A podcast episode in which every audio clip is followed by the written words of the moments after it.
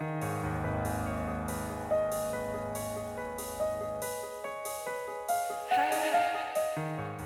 nombre es Mauricio Lechuga y te doy la bienvenida a octubre, el mes de los breviarios cadavéricos, en el que te compartiré una creepypasta o leyenda urbana todos los días. Si algunas de estas historias realmente sucedieron o son retorcidos inventos de alguien, tú lo tendrás que decidir. Recuerda que pueden contener amplias descripciones de violencia y o lenguaje explícito. Escucha bajo tu propio riesgo.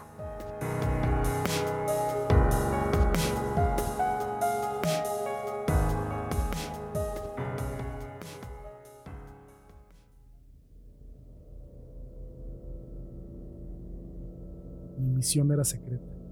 Fui delegado como un bombardero sigiloso, casi silente, invisible para los radares y el infrarrojo, con una altitud operativa demasiado alta como para ser vista por el ojo mortal.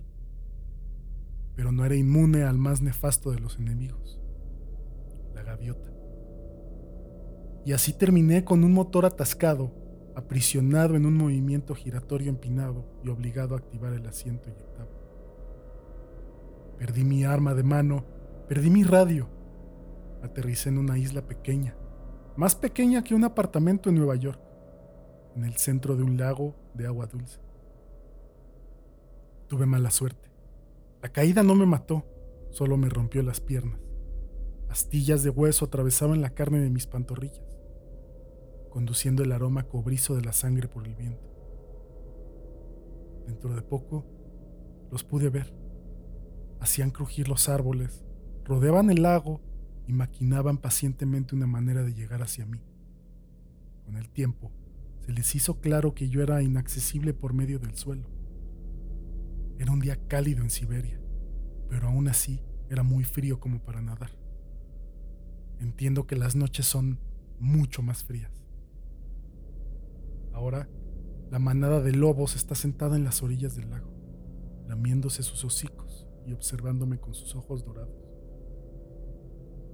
Me quité mi chaqueta y mis pantalones hace dos horas. Mi única esperanza es congelarme antes que el lago.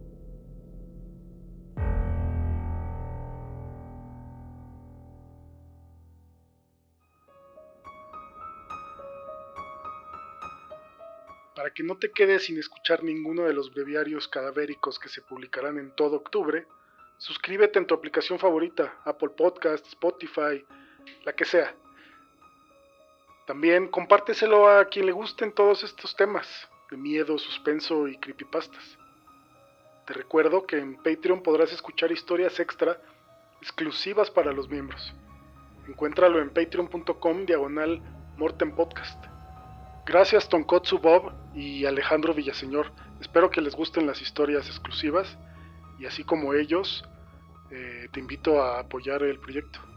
Sígueme en Twitter e Instagram como Morten Podcast cuéntame, ¿cuál ha sido tu breviario cadavérico favorito?